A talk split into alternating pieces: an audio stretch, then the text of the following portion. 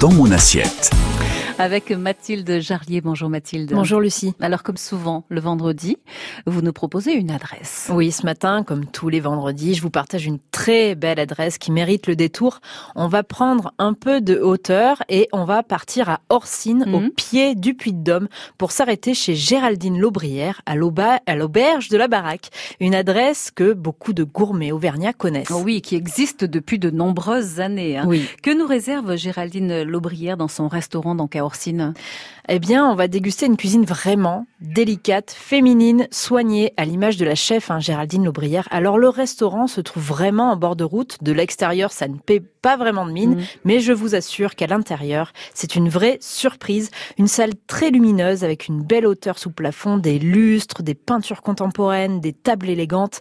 Là, où on attend un restaurant rustique finalement, eh bien on trouve en réalité une vraie bulle créative où le respect des produits règne en maître.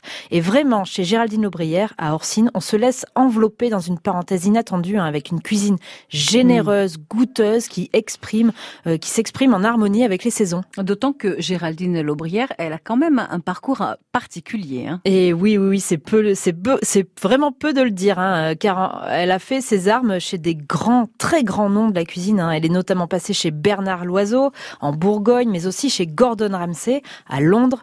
Vous savez, ce chef anglais un peu fou euh, qui présente une émission de cuisine type cauchemar en cuisine, mais en anglais. C'est un chef réputé pour son exigence. pire, oui.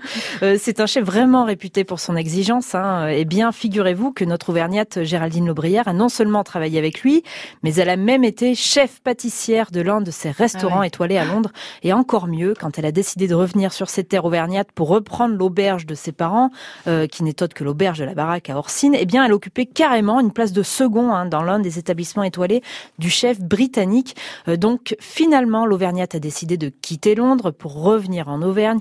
Et depuis quelques années maintenant, elle dirige une main de maître, hein, l'auberge de la baraque. Et au lieu de faire de la truffade là-haut à 800 mètres d'altitude, eh bien, Géraldine Laubrière a misé sur la gastronomie et distille cette cuisine à la fois généreuse et délicate. Elle a bien fait de quitter Londres hein, pour notre plus grand euh, plaisir, plaisir de nos papilles. Ça donne quoi dans l'assiette? Eh bien, on va par exemple retrouver des classiques revisités, hein, comme la salade de magret de canard fumé, un nombre chevalier aux amandes ou un onglet de veau avec une sauce à la moutarde de charroux évidemment, hein, mais aussi le fameux millefeuille de homard et de tourteau servi avec une tuile de sarrasin et une crème de réfort. Et en dessert, euh, le soufflé fait vraiment partie des trucs un peu incontournables, euh, emblématiques vraiment de la maison. Et en ce moment, on le retrouve décliné à la pistache et à la framboise. Et petit clin d'œil à son passage en Angleterre, on a aussi en ce moment un crémeux de chocolat servi avec un brownie euh, aux noix de pécan accompagné d'une glace à la griotte. C'est délicieux. Et en un mot, l'auberge de la baraque, hein, on y va pour se régaler et goûter à une cuisine vraiment personnelle, délicate, qui réussit un tour de force hein, de mêler tradition, terroir et créativité et délicatesse.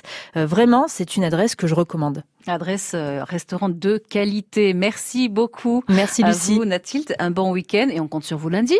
Oui, bien hein, sûr, je serai toujours là. 10h45 lundi matin.